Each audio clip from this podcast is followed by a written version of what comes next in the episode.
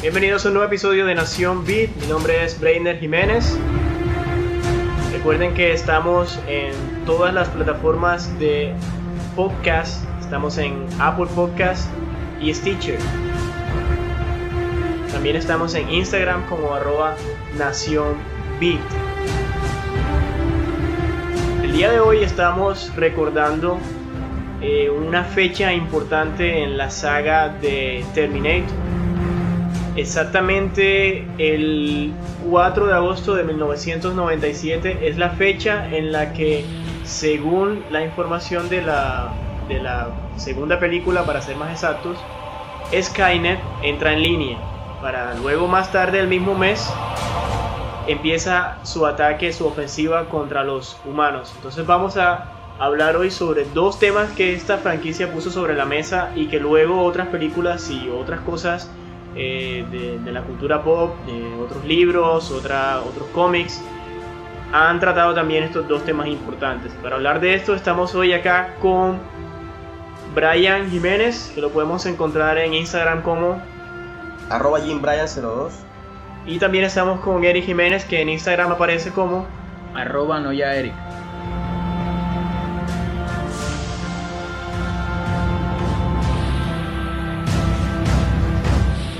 podemos decir que el tema principal de la de la, esta franquicia de Terminator es la pelea entre el hombre, el hombre contra la máquina. Y esto lo hemos visto en diferentes películas, algunas anteriores a, lo que hizo James Cameron en, Terminator, otras han sido eh, posteriores a esto, pero ha sido un tema muy recurrente en todo lo que en todo lo que es ficción, por decirlo así. Entonces, algunos ejemplos, creo que uno de los ejemplos más claros y de pronto el primer ejemplo fue la película de Stanley Kubrick de 1986 que se tituló 2001 Odisea en el Espacio. En esta película eh, podemos ver que la máquina empieza a tener una relación con, con, con el humano que se va tornando poco a poco en una rivalidad. I'm sorry, Dave. I'm afraid I can't do that. Y esto de hecho hasta incluso se parodió en Los Simpsons. Aparece, hay un capítulo de Los Simpsons en donde ellos tienen como una casa que está automatizada, no recuerdo exactamente por qué, creo que es, la casita del horror. Homero la compra, sí, es un capítulo de Halloween y Homero hace como la compra de la casa. Supuestamente no es una casa como tal, sino una mejora que se le hace a la casa y se le instala como un software inteligente en el cual pueden escoger incluso entre las voces de varios famosos y todo y, bueno, ahí se, como tú dices, hace como una parodia a lo que es la, relación entre hombre-máquina y, aparentemente la, máquina, el software que controla la casa se enamora de Marge, intenta matar a Homero. Entonces ahí vemos como, muy al estilo de los Simpsons, un, vistazo a lo que es la relación hombre versus máquina. Y esa misma máquina que sale ahí, que es como una luz roja, es la misma que sale en la película de, de Kubrick. Digamos que esto es anterior a, lo que pasa después en Terminator, que ya Terminator viene llegando para la, década de, los 80. Eh, más adelante, esto fue un poquito anterior a Terminator, esto fue para el 86, que es la fecha donde salió esta película de, de Kubrick. En Terminator lo que vemos es algo similar. Los humanos tratan de desarrollar este sistema, Skynet, con el objetivo de interconectar todo, digamos que como un, como un internet, pero al mismo tiempo facilitar telecomunicaciones y seguridad y todo el cuento. Y resulta que esto termina eh, volteándose a los humanos porque el, software reconoce a los humanos como una amenaza y empieza la ofensiva de Skynet contra los humanos, esto en, en, el, en el, punto Terminator. Esto creo que también pasa en, la era de Ultron Sí, eso eh, lo hemos visto ya en varias ocasiones. Eh, en cuanto a Ultron, yéndonos al cómic, eh, Hamping trata de desarrollar un robot o un ejército de robots que los ayude a controlar el crimen, algo que a lo que se le hizo referencia en la película de Age of Ultron del, del universo cinematográfico de Marvel con el ejército que crea Iron Man. La Legión de Hierro se llamaba. La Legión de Hierro. Es lo mismo que hace Iron Man con la, Legión de Hierro en Age of Ultron. Eh, y también vemos que después son eh, influenciados por Ultron, que es una máquina que ya tiene el poder de la gema de la mente, y terminan poniéndose en contra de los humanos.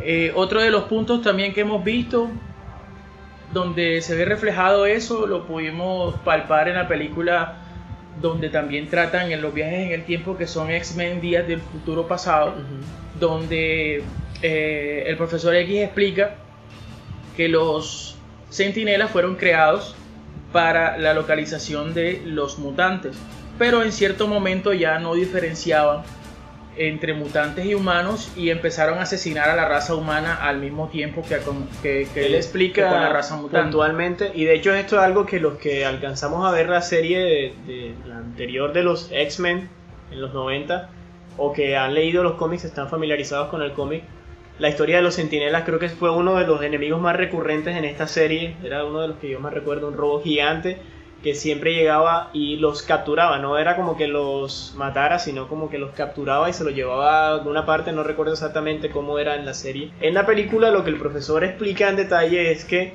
el, los sentinelas identificaban el gen X, que era el, el, gen de los mutantes. el gen de los mutantes. Pero llega un momento en donde ellos empiezan a identificar humanos que en el futuro tendrían hijos mutantes, entonces o descendencia, puede ser el Ajá. abuelo, puede entonces ser- ellos empiezan a identificar que de algún al- humanos que de alguna manera tienen o tendrán relación con un mutante y entonces eso obviamente amplía el rango mucho más de lo que ellos atacan y prácticamente pues la guerra ya se hace indiscriminada y, y- y vemos un caso extremo muy parecido al, al- el escenario de Terminator, el escenario Skynet, lo vemos en, en X-Men. Bueno, lo, lo que, lo que pasa en ese caso con X-Men y con casi todas las películas, como también Avengers, con Ultron, eh, lo que es Terminator, lo que es acá ahora X-Men Días del Futuro Pasado, es que Recientemente también fue incluido los viajes del tiempo eh, en la película de Deadpool 2, donde aparece Cable, que es uno de los personajes también muy reconocidos en el, cómic y en la serie animada de X-Men del, del 94, 92 por allá, donde él también viaja en el tiempo para evitar un suceso del futuro. Así es. Entonces, Bueno, y eh, de hecho ese es el otro punto importante que esta franquicia de Terminator pone sobre la mesa. Ya dijimos que uno fue la lucha del hombre contra la máquina y el otro ciertamente es el de los viajes en el tiempo. Digamos que esta es como una de las primeras películas, de pronto podemos decir de ciencia ficción, que empieza a experimentar con esto de viajes en el tiempo. Ya posteriormente vendrían otras. Sin embargo, hay un antecedente a esto que es el libro de la máquina del tiempo. Y en ese libro pasa algo curioso porque yo me vi la película primero y después busqué el libro, pero el libro uno se da cuenta que es bastante diferente a la película. Eh, en el libro, el viajero del tiempo, y me parece que es algo muy astuto que hace el autor, el viajero del tiempo no viaja al pasado, viaja al futuro. Y creo que en eso, pues el autor, digamos que se lava las manos porque él dirá, pues si viajo al pasado, pues todo lo que eso conlleva, si cambia el tiempo y la línea de tiempo y esto y lo otro, pues digamos que él mejor tomó su historia y la enfocó en el futuro. Entonces esa es una película en donde el viajero del tiempo, porque nunca es, un libro, es sí, eh, donde el viajero del tiempo nunca dicen el nombre, pero él cuenta que él viajó al futuro y cuenta las cosas que vio y habla sobre los Morlocks y habla sobre la sociedad, sobre cómo la sociedad avanzó y él sigue avanzando y muestra también muchas otras cosas que, que suceden que de hecho salen en la película. Hay un punto en la película donde el, donde el personaje de, de la película va hacia el futuro eh, y muestra cosas que salen en que, que describen en el libro. Pero en el libro él nunca va al pasado. En la película sí lo hace. Y esta película de hecho es posterior, es una película más reciente. Es posterior ya a, a Volver al Futuro, a, a Terminator. Digamos que ya en el momento de llevarla al cine ya tenían como un antecedente de donde guiarse de hacer estos viajes en el tiempo hacia el pasado. a diferencia de- de- del libro, eh, digamos que como ya sabemos, casi nunca las adaptaciones de un libro al cine son eh, fieles a lo que a lo que el escritor impuso en su en su en su texto. Acá imprimen un poco de, ese motivo, esa motivación de viajar al pasado. En este caso, esta película, eh, la, esposa del protagonista muere en, un desafortunado episodio y, él trata, desesperado, dura muchos meses, buscando la manera de volver al pasado para poderla revivir. Y, y ahí se da algo que a lo que se le ha llamado eh, el efecto del río, donde por más rocas que le tires al río, él siempre va a llevar su cauce, va a volver otra vez a tomar su, su cauce y él por más veces que volvía al pasado a salvar a la esposa y regresaba al momento en el que ella moría, la salvaba de una situación e inmediatamente era víctima de otra. Siempre la esposa iba a morir hiciera lo que hiciera. Bueno, para complementar eso, yo eh, recuerdo en la película, en una de las últimas escenas, porque él, termina viajando al futuro casi que por accidente en la película. Él lo que en realidad quería era viajar al pasado, como dice Eric, para evitar la muerte de, la novia o la prometida, algo así. Eh, yo recuerdo que en una, de, una de las escenas finales, cuando él llega donde el Morlock, que es como el líder de, de, los que de todos los demás que se comen a los humanos, eh, él tiene una conversación con él en el cual el Morlock le dice, yo te conozco, yo sé quién eres tú. Y el Morlock le explica, nunca vas a poder salvarla porque tú creaste la máquina del tiempo debido a la muerte de ella. Por ende, si ella viviera, tú jamás podrías crear la máquina del tiempo. Entonces ahí se hace como una referencia, recuerdo mucho también Big Bang Theory que tiene un capítulo donde aparece... Sí, que ellos compran la máquina del. Exacto. Y Sheldon hace, hace una frase que a mí me gusta mucho relacionada a estos, a estos temas de, viajeros en el tiempo y le dice a Leonard, una situación que Leonard expone del viaje en el tiempo y, y Sheldon le explica que eso no se puede porque se da una paradoja así como esta y le dice, clásico error de viajero en el tiempo. Quieres arreglar, quieres cambiar las cosas que te llevaron a ser la razón por la cual viajaste en el tiempo. Entonces ese tipo de cosas no se pueden alterar y tal vez por eso es que en el libro, como tú mencionas, él no viaja al pasado, sino que viaja directamente al futuro para evitar ese tipo de, paradojas. El autor no quiso, digamos que no quiso complicarse con eso. Y él cuenta una historia diferente eh, llevada al futuro. Digamos que una de las películas que, a mi concepto marca la pauta con, con, lo que son viajes en el tiempo, de ahí en adelante fue Volver al Futuro. Volver al Futuro fueron tres películas que digamos que son la cátedra o la guía para todo el que vaya a hacer película de viaje en el, el manual. En Volver al Futuro podemos darnos cuenta que se hace bastante énfasis en lo que las paradojas del tiempo pueden llegar a causar. Obviamente, la continuidad del tiempo ha sido interrumpida creando esta. esta secuencia de eventos resultando en esta realidad alterna. Más claro, Doc. Sí, sí, sí, sí, déjame ilustrarlo.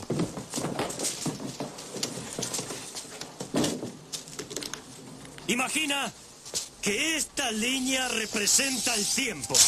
Este es el presente, 1985, el futuro y el pasado. Antes de este punto en el tiempo, en alguna parte del pasado, en la línea de tiempo se creó una tangente, creando un 1985 alterno. Alterno para ti, para mí y para Einstein. Pero... pero... realidad para todos los demás en, estos casos, cada vez que se realiza un cambio en el pasado, eh, vemos directamente el resultado, la consecuencia en el futuro. Cuando eh, los papás de, de, Marty están en peligro de no llegar a conocerse o enamorarse, él empieza a desvanecerse como una consecuencia de, de, que ya en el futuro él no existiría por simplemente no, no haber ninguna relación entre los padres. Y después lo podemos ver en, las siguientes películas de la misma manera. Cuando le entregan el libro al, a Biff y él se vuelve millonario, entonces todo, toda esa línea de tiempo cambia. Cuando él vuelve a 1985 ya no es lo mismo. Al igual que cuando van a matar al Doc, al Doc Brown en, la tercera, ya la última entrega, eh, que la lápida pierde el nombre de la, de la, persona cuando ya ellos cambian los sucesos. Es decir, ahí enseguida se van viendo los resultados de cada cambio que ellos iban haciendo durante el tiempo. Y eh, vale aclarar que siempre el protagonista, o en este caso Marty, era el único que recordaba los sucesos que habían pasado. Es decir, aquel que pasaba, aquel que estaba en la máquina del tiempo, era el único que, el que viajaba en el tiempo era el único que recordaba esos sucesos que habían ocurrido en el momento. Los que estaban alrededor de ellos no tenían idea de qué era lo que había pasado, seguían su vida como si no hubiera ocurrido nada diferente. Bueno, eso es lo que, eso que dice Jerry es lo que explica el, el Doc cuando en la segunda película ellos están en el futuro y Marty se le ocurre hacerlo del almanaque de apuestas deportivas y al final el Doc lo convence que no lo haga porque precisamente por eso, para que no se den esas paradojas. Resulta que cuando ellos vuelven a su tiempo natural, que es 1985, de acuerdo con la película, el presente de la película, ellos se encuentran con que está totalmente todo, todo cambiado. Marty entra a su casa y lo recibe un, señor con un bate porque cree que se está metiendo a robar, ya no es su casa, todo es diferente. encuentran que Biff tiene un imperio creado porque se robó la idea de Marty del almanaque. Cuando Marty le dice al Doc, el Doc le explica todo lo que sucedió y Marty le dice, bueno, hay que volver al futuro y evitar que Biff robe el almanaque. Pero el Doc le dice, no se puede hacer de esa manera, porque al momento que Biff vuelve al pasado, al presente, bueno, en realidad él volvió al pasado, a 1800 1955, y le entrega el almanaque al joven Biff. Ajá. Cuando ellos están en 1985 se crea una línea alterna, una línea paralela a la línea temporal que ellos conocieron del futuro. O sea que si ellos viajaran al futuro en ese momento, Llegarían ese al futuro alterno. Exactamente. Entonces el doc le dice, ahí es que averiguar en qué punto del pasado él se dio el libro para volver ahí, cambiarlo todo y que nuestro presente sea el mismo de antes, que de hecho termina siendo mejor porque el papá ya no le tiene miedo a Biff, entonces lo altera pero de una manera, de una manera positiva, es como una explicación a, a lo que son las paradojas del tiempo y que si algún día viajan al pasado pues eviten cambiar las cosas, como le Esto, dice... esto va bastante por, por, por ejemplo, metiendo otra película, el, el efecto mariposa. Exacto. Era así, era que incluso el más mínimo cambio podría tener eh, consecuencias en el futuro. Y esto también sale en Los Simpsons, cuando Homero con un tostador vuelve al pasado y mata Eh, como a una libélula, algo así, Un que le mosquito, dice, no toques que". nada, no toques nada, y él, y él mata un mosquito y, ajá, y pasan después un montón. Y puede cambiar cualquier cosa en el futuro, cualquier cosa, pues, hasta matar un mosquito. Por eso la película se llama El efecto mariposa, porque hasta el aleteo de, un- de una mariposa en el mariposa. pasado puede alterar radicalmente el, el- el curso del tiempo, el futuro y todo ese tipo de cosas. Ese fue un principio que, que utilizaron para explicar ese el, el efecto que tendría cambiar algo en, en el pasado. Lo curioso eh, que en esta película de Volver al Futuro, así como en la máquina del tiempo, pues siempre hay una máquina de por medio, digamos. Exacto. Y lo acab- acabamos de decir con los Simpsons también, hay un, un tostador. De pronto en el efecto mariposa hay un artefacto que no, no exactamente no es el, el cuaderno que él utiliza, es como para recordar, pero Sí. es algo más interno. Pero digamos que la regla general es que hay una máquina, un artefacto o alguna cosa. Y, y eso también muestra la importancia que, que le da, que utilizan los, los autores de ficción a las máquinas como ese medio para llegar a- al pasado o al futuro, para viajar en el tiempo en, en general. Volviendo a ese tema también de lo que todo lo que son las máquinas, que también es como el tema principal de, Terminator.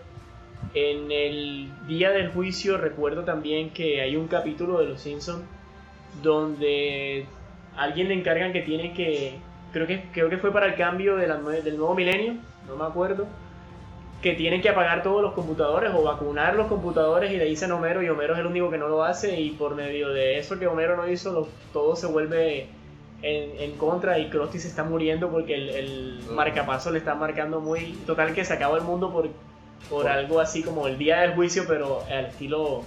Muy al estilo de, los de los Simpsons. Sí, ese fue, fue un suceso algo extraño que ocurrió en el al, al cambio del milenio entre el, el año nuevo de 1999 y 2000, porque se suponía que las computadoras en ese tiempo no tenían la memoria suficiente para acumular el número 2000. Entonces no se sabía qué era lo que iba a pasar ¿Qué iba con a los calendarios, con la hora, con las computadoras, todo se iba a, a- a ir al diablo como dicen normalmente porque no había cómo recibir el nuevo milenio y al final no pasó nada. Todo el mundo No, y que sumado a eso de esa que de no saber, enseguida toda la gente que tiene sus teorías y su viene también a, a, Eso fue- a terminar de ser el panorama más sombrío Exacto. y a asustar más a la gente. fue denominado como el Y2K, eh, uno de los fenómenos que quedó ahí en la historia que aparte hace, hace está dentro de un especial que, que generó History hace un par de años eh, de las cosas que pasaban en los años 90 y ese fue el último capítulo de esa serie donde explicaban qué era lo que había pasado con ese fenómeno y el temor de la gente. No, no sé quién habrá infundido ese temor de que las máquinas iban a volverse locas y todo iba a cambiar. No, y es que, es que de pronto yendo también a un plano ya como más aterrizado eh, en la realidad, digamos que aún existe un temor hacia las máquinas y de pronto no tanto como que la máquina los va a atacar, pero si la gente tiene miedo de que la máquina lo va a dejar sin trabajo. Y eso es uno de los temas que, que también hoy se toca mucho y que los países, eh, más los- que todos los países desarrollados pues tienen este tema muy importante en su agenda todavía hay otros países que aún no hemos llegado hasta ese punto de la discusión que deberíamos, pero bueno, eh, que es la automatización de lo, del, del trabajo y qué va a pasar con toda esta gente una vez que, que de alguna manera pues las máquinas tomen control de muchas cosas.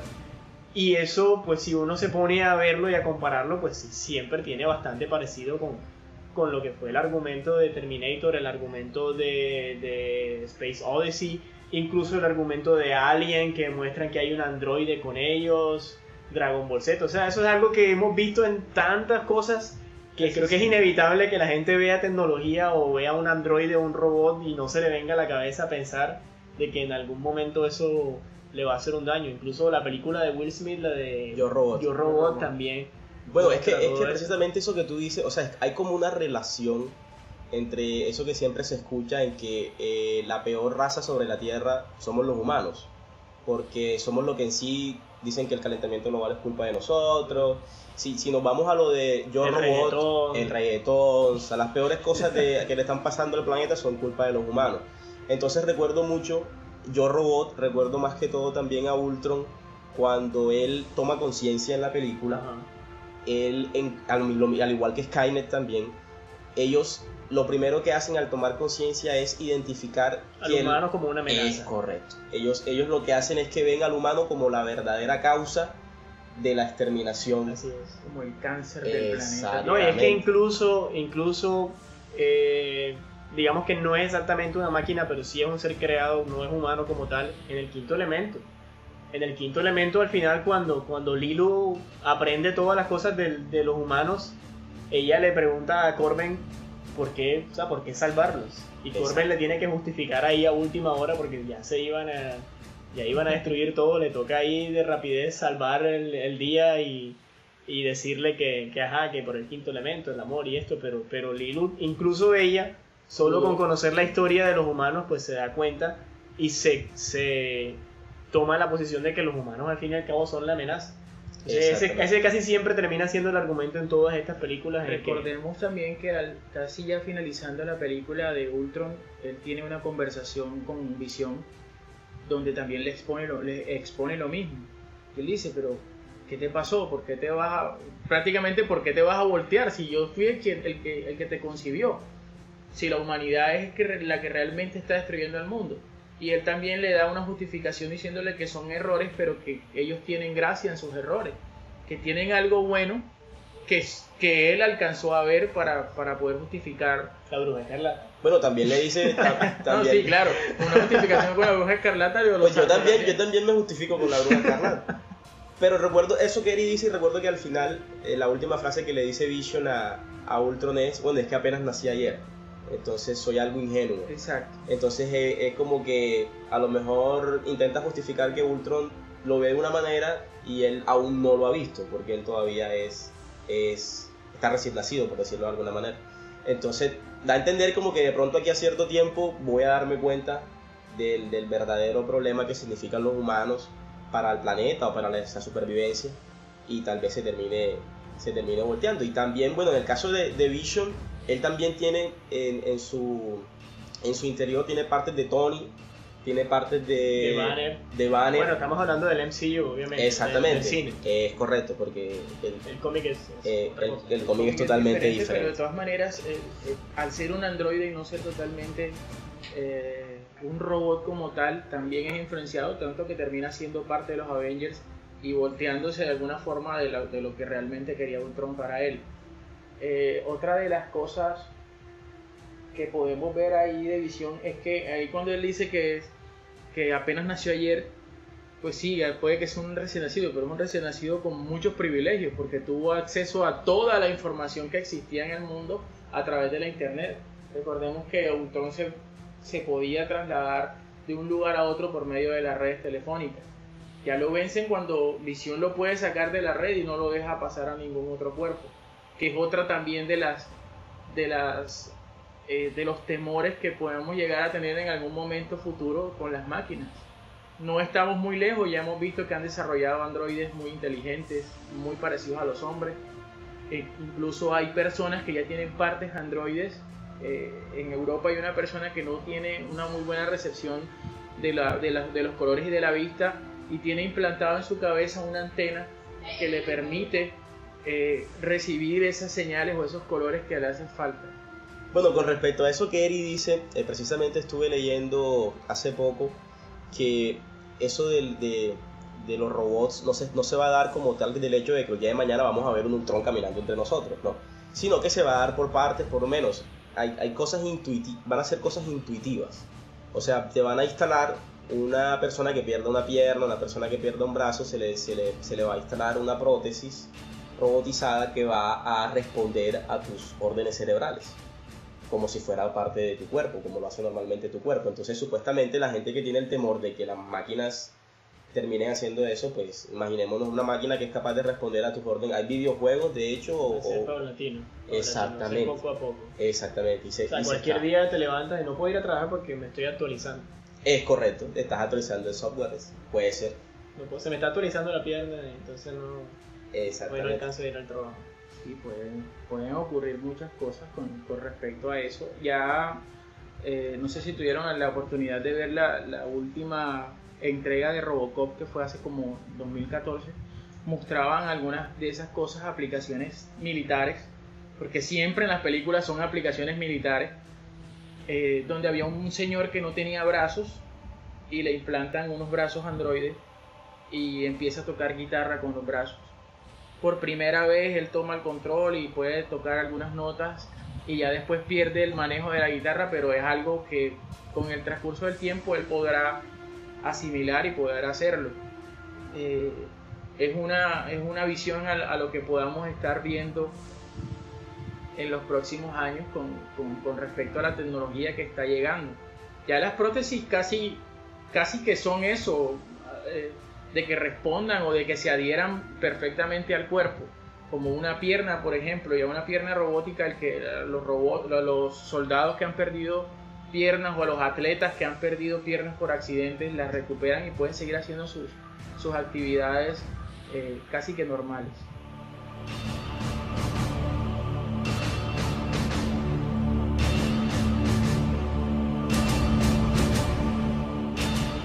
Hay algo que pasa en Terminator que podemos ver también, por ejemplo, cuando uno se va a la historia de Ultron, pero en el cómic.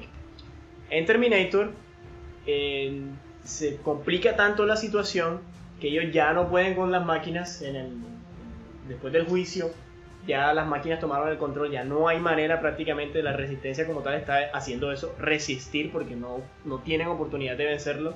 Y la única alternativa que hay es volver al pasado para advertirle a los humanos para que hagan algo y traten de detener el día del juicio. Ese en sí es como el argumento principal de Terminator, que a partir de la primera película se va expandiendo y expandiendo y expandiendo. Bueno, inicialmente también es salvarle la vida a John Connor. Salvar que- a John Connor, que era. Ah, sí, cierto, porque es que los, los- las máquinas mandan eh, a, un, a un exterminador Exterminador. para que, para que acabe con Connor, que era el que iba a liderar la resistencia.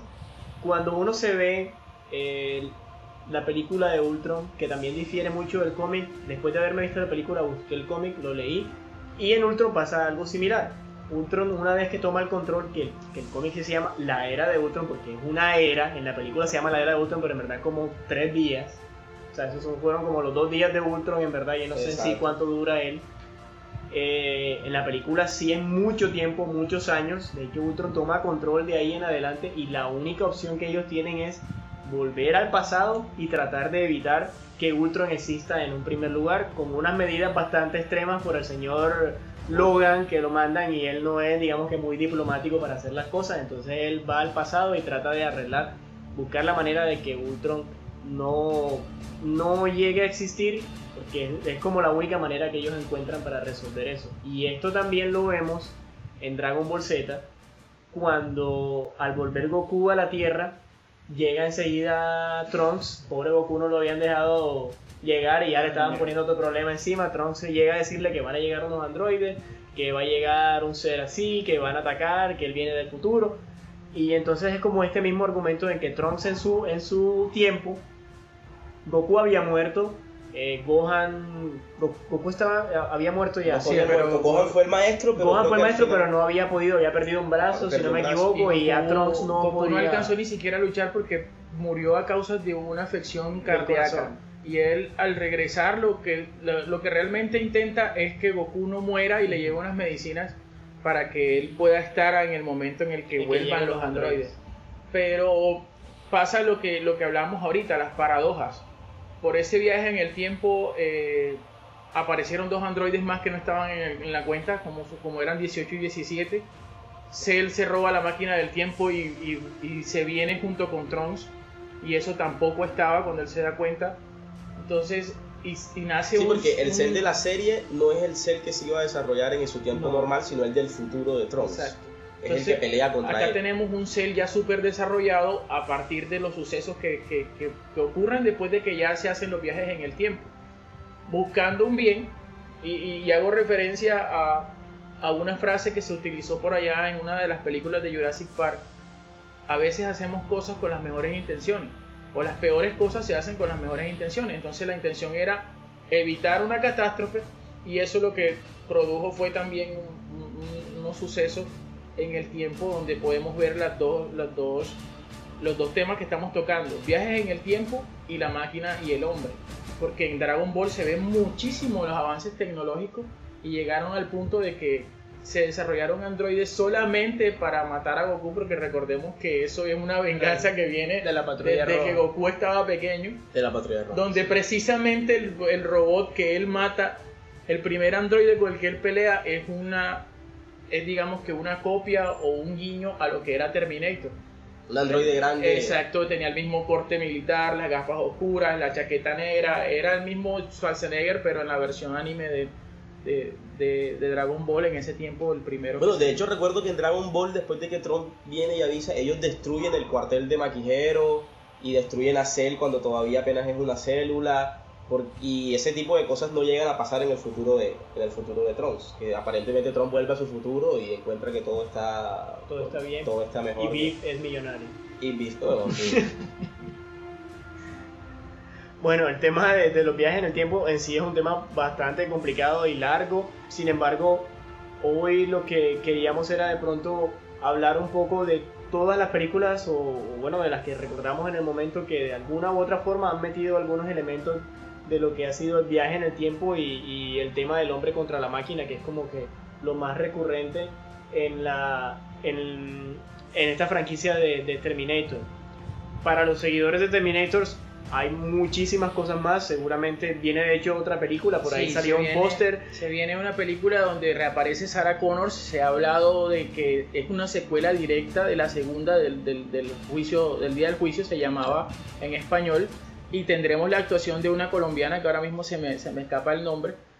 Pero aparentemente va a recuperar la esencia de lo que era el Terminator hasta donde lo vimos en la tercera entrega de la rebelión de las máquinas. Bueno, es que en el último desastre de Terminator Genesis se, se intentó convencer a la actriz que hace el papel de Sarah Connor de que volviera, pero, pero insistieron, insistieron y ella al final no aceptó. Seguramente Y leyó el guion. Seguramente leyó el guion como debió haber hecho Schwarzenegger y, y todos los actores que salen ahí. Y por eso contrataron a, a la actriz esta de, de Games of Thrones, que creyeron que por el auge de, de Games of Thrones ya la película, al tenerla ella, iba a ser un Emilia éxito. Clarke. Exactamente.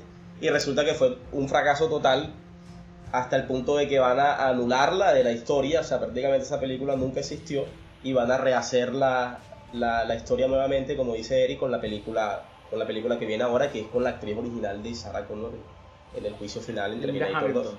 Exactamente. Sí, la colombiana que va a estar en esa película nueva se llama Natalia Reyes.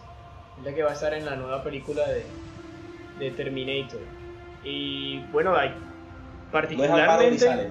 ¿no? Amparo Grisales debe salir como en Jurassic Park o algo así, no sé. O en el viaje en el tiempo al pasado, muy al pasado. El Big Bang. El Big Bang. En la eh, creación de las gemas del universo, de las gemas del infinito algo así. Bueno, el- el- esta película de, de Terminator, de las... Hay cinco, ¿cierto? Vamos para la sexta. Sí, creo que sí. Cinco. Bueno, está Terminator, la primera. Las series, más... Exactamente. Bueno, eh, más que todo yo he sido seguidor de, la- de lo principal de las películas. La primera, la segunda, muy, la segunda creo que es de la mejor. Sí, es la. El, el- el villano de la segunda película es uno de los villanos más desesperantes del cine. Exactamente. Ya el villano que uno ya no sabe dónde más se va a esconder la gente para que el villano no salga y lo matan y otra vez vuelve a salir. Es uno de los villanos más desesperantes. Que de hecho tiene un guiño en una película que se llama El mundo según Wayne, no sé si la han visto. Que él sale y hace el, el- mismo caminado que hace y ellos salen corriendo. Esa película, esa película tiene muchos guiños. Yo creo que la película es un guiño gigante porque tiene muchos guiños para muchas cosas. La cuarta película, la de Terminator Salvation, bueno, la tercera fue buena porque porque le muestra a uno que por fin llega el día del juicio que era lo que tanto anuncian y tanto anuncian y por fin pasa. Sí, explica muchas cosas. Y la, te- y la cuarta, eh, también en su momento me gustó porque se puede ver por fin el futuro que tanto anunciaron, lo que iba a pasar después del, del juicio, y también creo que porque me recordaba mucho contra. Todo ya destruido y como que ya el humano defendiéndose ahí a lo, A- a lo que diferencia- pudiera. a un concepto bastante interesante. A diferencia de lo que decía Brian ahorita con la, con la actriz de Game of Thrones, buscando ese, ese auge o esa acogida de la película, acá el director de Salvation lo logró hacer con Christian Bale porque venía de la producción de Batman y, y sí logró acarrear esa, esa, ese público otra vez hacia, hacia ese Terminator que, bueno, ya de todas maneras con la tercera, eh, ya la gente había ya la gente había perdido como ese hilo de ese Terminator que caminaba lento y que, y que llegaba y que iba con la intención Lento de matar a John Connor. Lento pero firme. Y acá fue una sorpresa, bueno, cuando yo me la vi, ver la aparición de Schwarzenegger eh, en CGI, pero, pero salió idéntico y uno enseguida se, se, se devuelve a esa primera entrega cuando sale, aparece por primera vez que mata a, lo- a, los- a las personas que están ahí, a unos No, vagabundos que es que- están ahí. y la expresión de John Connor cuando lo ve por primera vez en esa película cuarta es, es genial. Y, y también tenía la actuación de- del protagonista de Avatar, que también estaba en auge, es decir, que fue una jugada maestra donde la película también tuvo bastante, bastantes seguidores. Y como lo apuntaba Brainer, pues nos mostró por fin ese futuro del, del- que nos muestran un poquitico en la primera, en la primera película antes de enviar a- al, papá de John Connor, que si mal no, me no, no recuerdo se llamaba Kyle Rice. Kyle, Reese, Kyle, Kyle Reese, Kyle Kyle Reese, Reese. que es el que vuelve en la primera película y en la y es el que ellos salvan en la Exacto, que es más joven, ya acá en Salvation es un, es un joven que es más hace joven parte que de la revolución. es más joven que el hijo, algo así como la paradoja Fry con su abuelo. Exactamente. Bueno, de hecho ahí, de hecho ahí hay una, hay una clara referencia a, a una teoría de, de los viajes en el tiempo en Terminator que es como John Connor manda a Kyle porque sabe que él es el papá. Y él sabe que él es el papá porque Kyle viajó al pasado. O sea, el pasado altera el futuro y el futuro altera el pasado. Entonces, Hombre yo- con hombre, mujer con mujer. Exactamente, algo, a- algo así. Pero es como por decir que todo es un círculo.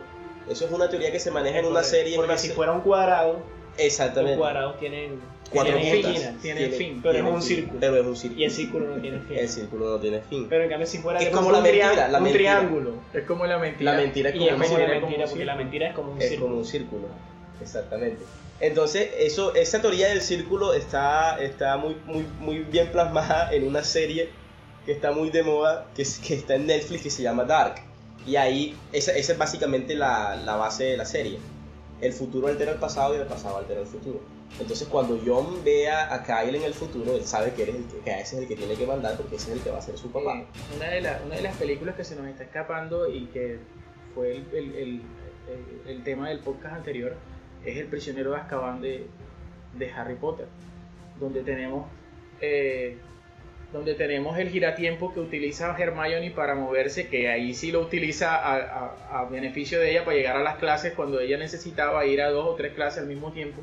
Pero vemos eso, que lo que ellos hacen en el, en el pasado afecta al futuro y viceversa también en cada una de, las de las opciones. Más ellos se ven haciendo las acciones que muy pocas películas muestran esa, esa parte del, del viaje en el tiempo. Que eso es algo que, que el Doc le, le, le advierte mucho a Marty. No encontrarse Que no con se su yo del encuentre con- futuro, con su yo del A pasado. pesar de que se encuentra con él en, Sí, la- en una escena en la segunda Y él, película. él se encuentra, sí, el Sí, Doc se encuentra con se el mismo encuentra con el mismo. O la esposa, o la, la- la no novia de Marty también, que hasta ahí- ella se desmaya y ya después con ese desmayo pueden explicarle que, que fue un sueño cuando la dejan allá eh, dormida en, en la banca de la Bueno, so- porque aparentemente en, en los viajes en el tiempo, si te encuentras con tu otro yo, se produciría una paradoja que destruiría todo el universo, que es lo que se, se cansa de decirle el, el Doc a Marty durante todas las películas.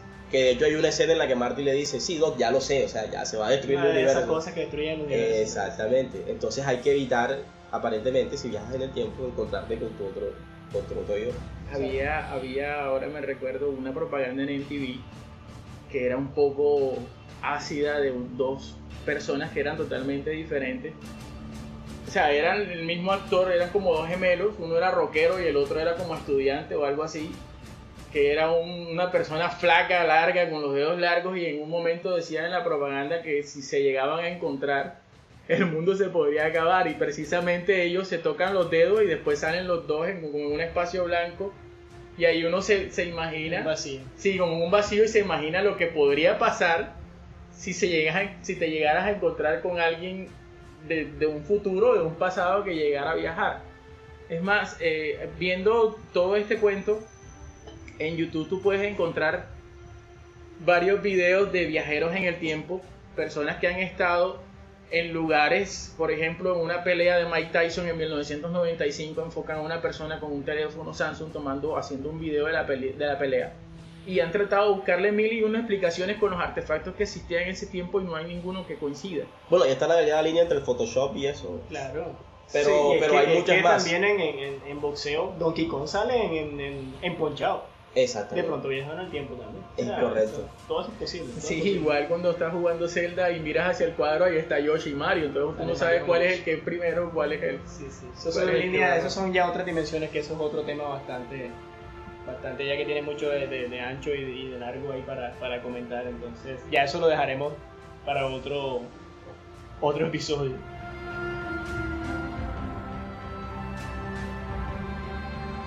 Llegaremos en algún momento a viajar en el tiempo, poder ir al futuro y mirar cómo nos irá en la vida o llegar a, viajar al pasado para cambiar algo eh, que no esté, con lo que no estemos de acuerdo en nuestra vida futura presente. Eh, llegarán la inteligencia artificial a un punto en el cual sea capaz de levantarse contra los humanos al punto de identificarnos o vernos como la real amenaza para el planeta Tierra. Recuerda suscribirse en nuestro podcast. Estamos en iTunes y Stitcher. Pueden encontrarnos en la aplicación de Apple Podcast en su dispositivo móvil de Apple. Y pueden suscribirse para que cada martes reciban la notificación de un nuevo episodio. Estamos también en Instagram como arroba.